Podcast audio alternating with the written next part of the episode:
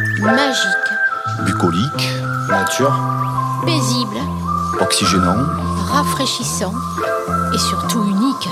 Bonjour à tous, je suis Marine, guide à l'Office de tourisme de Toulouse et je vous invite à découvrir nos podcasts Toulouse dans vos oreilles. Aujourd'hui, nous partons à la découverte du canal du Midi. 240 km de voies d'eau, des berges bucoliques, des ouvrages d'art aussi nombreux qu'originaux, le canal du Midi est classé au patrimoine mondial de l'humanité par l'UNESCO et ce n'est pas pour rien. Cet ouvrage d'art, véritable défi d'ingénierie qui relie Toulouse à la Méditerranée, c'est un homme d'exception qui l'a imaginé, Pierre-Paul Riquet. Ni architecte ni ingénieur, il était percepteur des impôts dans le Languedoc pour le roi Louis XIV. Ce projet un peu fou, c'est lui qui l'a élaboré. Il voulait une voie d'eau entre Atlantique et Méditerranée. Avant lui, les Romains, François Ier ou encore Henri IV y avaient déjà pensé, mais c'est sous le règne du roi Soleil que le projet a pris forme. Louis XIV y voyait un intérêt majeur. Une route commerciale reliant Méditerranée et Atlantique lui permettant d'éviter de contourner la péninsule ibérique et par la même occasion les pirates, mais aussi et surtout les taxes. C'est donc en 1666 que les travaux ont été lancés. Et à l'époque, c'est une œuvre d'art majeure.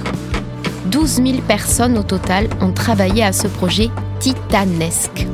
Pour la plupart, des paysans qui vivaient sur le tracé du canal et qui n'ont pas eu de mal à accepter puisqu'ils étaient particulièrement bien payés et même rémunérés les jours fériés, chose qui était assez rare pour être soulignée à l'époque.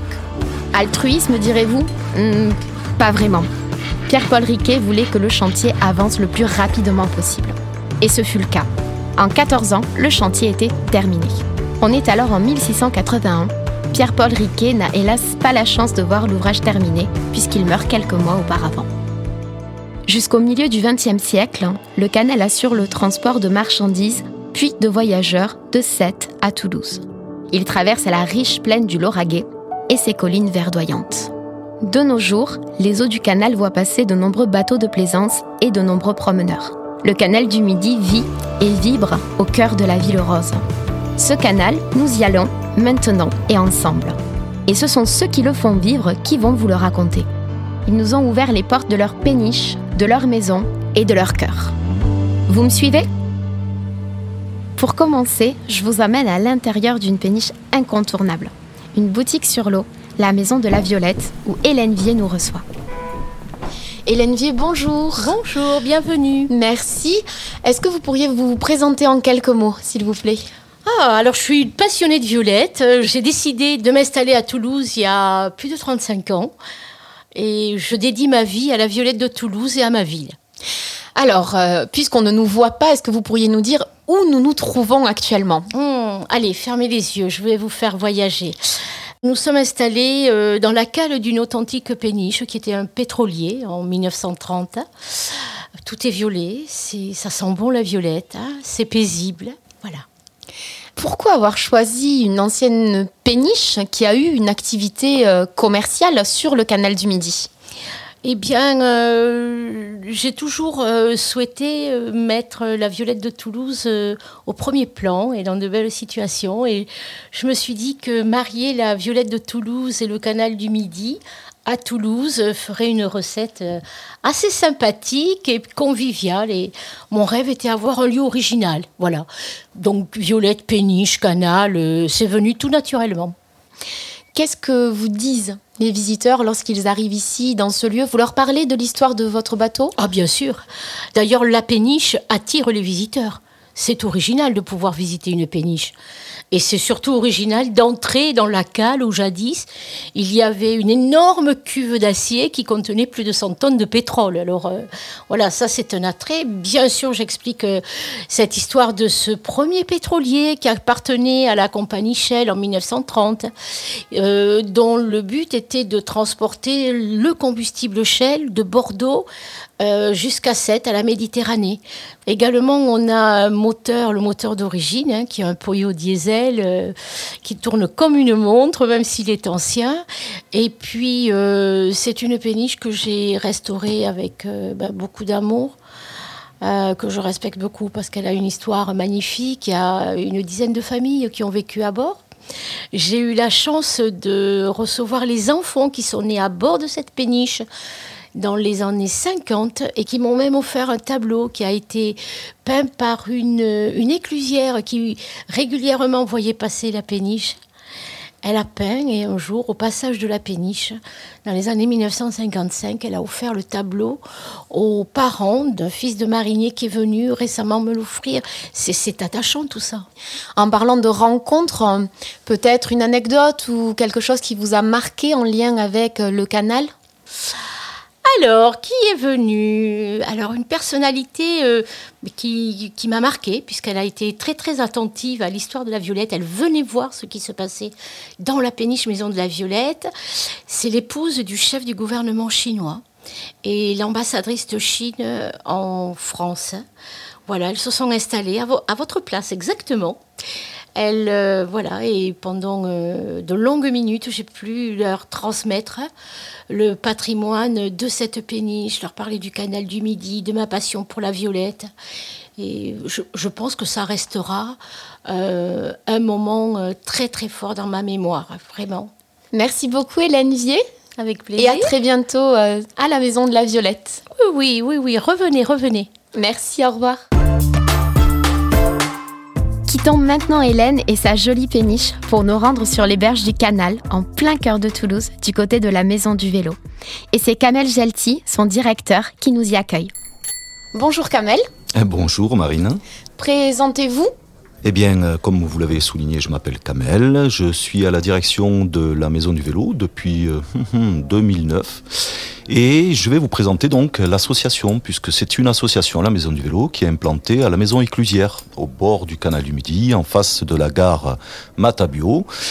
Alors, la Maison du Vélo, c'est quoi? C'est tout simplement une association qui fait la promotion de l'usage du vélo. Euh, alors qu'est-ce que ça veut dire? Ça veut dire que nous, on considère que le vélo est une solution, une solution efficace, économique, saine et durable pour la mobilité au quotidien de tous les Toulousains et Toulousaines et aussi ceux qui viennent visiter notre ville et qui souhaitent effectivement aussi partir à la découverte du canal du Midi. Et j'allais venir justement, en quoi votre euh, activité est-elle liée au canal? Alors déjà par son emplacement, euh, la maison du vélo est située effectivement à quelques mètres du canal du Midi. Cette maison éclusière euh, abritait euh, l'éclusier qui actionnait l'écluse en face de la maison du vélo. Et nous sommes effectivement au bord de ce canal et il y a la présence des chemins de halage, de la voie verte qui longe les abords du canal. Et en l'occurrence, c'est une on pourrait le qualifier de piste cyclable naturelle qui permet à tout chacun de pouvoir euh, déambuler le long du canal du Midi. Donc vous êtes euh, vraiment au cœur du canal, hein, de par la maison éclusière, de par votre situation. Oui. Est-ce que vous pensez que ce canal apporte quelque chose aux Toulousains? Quel est le lien des Toulousains avec ce canal, vous qui êtes à deux pas seulement? C'est un symbole, le canal. Une, c'est une voie verte située en, plein centre-ville avec cette densité euh, qu'est Toulouse. On voit et on constate que au quotidien, les Toulousains l'empruntent et toulousaines bien sûr, euh, et effectivement bon nombre de gens, bon nombre de personnes du monde entier. Euh, je pourrais vous faire le, catalogue de l'ensemble des, des, pays d'origine de nos voyageurs. ça serait assez impressionnant. Et pour terminer, euh, dernière question, est-ce que vous auriez un coup de cœur ou un trajet à conseiller sur le canal du Midi? Le canal du Midi, euh, il est très riche en découvertes, mais je vais vous parler plutôt de mon émotion moi. Quand je prends, j'enfourche ma bicyclette et je pars euh, le long du canal du Midi, et c'est le contraste à un moment donné quand on quitte la ville et qu'on entend le chant des oiseaux et qu'on est plongé dans la nature euh, que proposent les abords du canal du Midi et la poésie que ça dégage. Euh, il y a un sentiment de liberté, euh, inconsciemment il y a le sourire qui, qui, apparaît, et on se détend et on prend part à cette nature et à cet oxygène et ce verre que propose le canal du Midi. c'est cette émotion-là que je. Et c'est à quelques kilomètres, même pas 10 minutes. vous quittez Toulouse. et vous êtes encore un peu dans Toulouse, mais de suite, la nature prend son droit. Eh bien, écoutez, merci beaucoup. Et je vous dis à très bientôt à la Maison du Vélo. Merci à vous, Marine. Et vous êtes la bienvenue. On ira faire un tour à vélo si vous le souhaitez. bien sûr, ainsi que nos auditeurs, avec grand plaisir. Merci. Si les berges du canal font le bonheur des cyclistes et permettent la pratique de nombreuses activités, les voies navigables font elles aussi le charme et la richesse du canal du Midi. Une richesse dont Carl Bézia, adjoint au chef de l'unité maintenance spécialisée des équipements, est le témoin direct. Carl et son équipe portent en eux l'histoire et le savoir-faire du canal. Ils nous reçoivent du côté du pont des Demoiselles, à la cale du Radou, un lieu bucolique au cœur de Toulouse. Bonjour Carl. Bonjour. Alors nous sommes ici dans les bureaux de VNF. Est-ce que vous pourriez vous présenter s'il vous plaît? Alors, euh, ben, je m'appelle Carl Béziat, donc je suis euh, l'adjoint au chef de l'unité de maintenance à la direction territoriale du Sud-Ouest, donc de Voies navigables de France. D'accord, et en quoi donc consiste votre métier? Alors, ben, j'ai en charge une unité de maintenance euh, basée sur Toulouse et son agglomération. On fait toute la maintenance des écluses et des ouvrages dont VNF a la charge. Et ensuite, j'ai également une fonction d'adjoint au chef d'unité, donc qui euh, me permet de rayonner donc de Béziers jusqu'à euh, Castet-en-Dorte, donc en Gironde. Combien de personnes travaillent euh, au total sur ce pôle? Alors, nous sommes 37 personnes, donc réparties sur 5 unités. Donc, une unité de chaudronnerie, une unité qu'on appelle le pôle technique qui est composé de techniciens et trois unités de maintenance euh, spécialisées qui rayonnent sur euh, l'ensemble du canal du Midi. Donc euh, vous, vous êtes amené à aller régulièrement sur le terrain ou ce sont plutôt vos équipes? Je suis amené à travailler dans les bureaux majoritairement, mais j'ai également une partie de mon activité qui est d'aller sur le terrain à la rencontre des équipes pour le suivi des travaux et vérifier que le canal est bien entretenu et maintenu. Voilà. Est-ce que vous avez vu une évolution sur les bords du canal euh, lorsque vous êtes en, extérieur ou en train d'intervenir? Donc je ne sais pas, par rapport aux, écluses, aux personnes qui le fréquentent, est-ce qu'il y en a plus, est-ce qu'il y en a moins?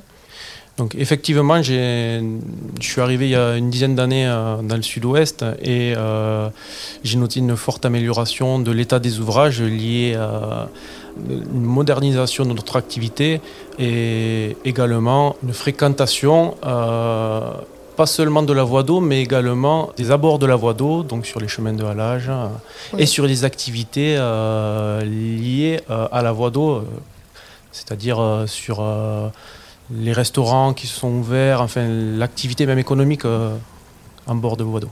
Est-ce que vous êtes euh, attaché au canal? Est-ce que vous envisageriez de, changer de poste ou de changer de lieu de travail ou vous êtes vraiment attaché? Alors, euh, généralement, les gens qui travaillent sur la voie d'eau, en fait, on, dit qu'on est une grande famille. Et c'est pas pour rien. C'est que moi, depuis que j'ai démarré professionnellement, j'en suis à mon 4 ou 5e poste. Et ils sont toujours restés sur la voie d'eau.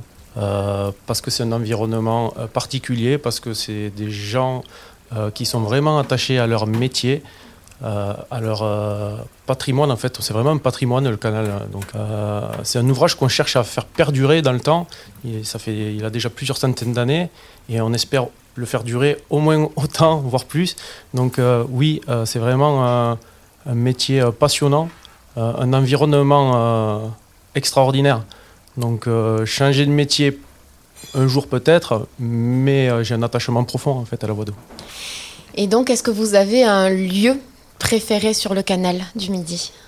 Il y a le, site mythique des écluses de Fonserane, donc qui est quand même un site vraiment remarquable. Mais euh, moi, si j'avais un endroit préféré, je dirais que c'est plutôt le seuil de Naurouz avec, avec son obélisque et son départ vers les rigoles d'alimentation de la montagne nord. Merci beaucoup, Karl. Mais de rien. C'était Toulouse dans vos oreilles sur le canal du Midi. Nous remercions nos intervenants et si vous avez envie de découvrir le canal du Midi, contactez l'Office de tourisme de Toulouse. N'hésitez pas à partager ce podcast et à vous abonner à la série Toulouse dans vos oreilles pour ne rater aucun épisode. Merci pour votre écoute et à très bientôt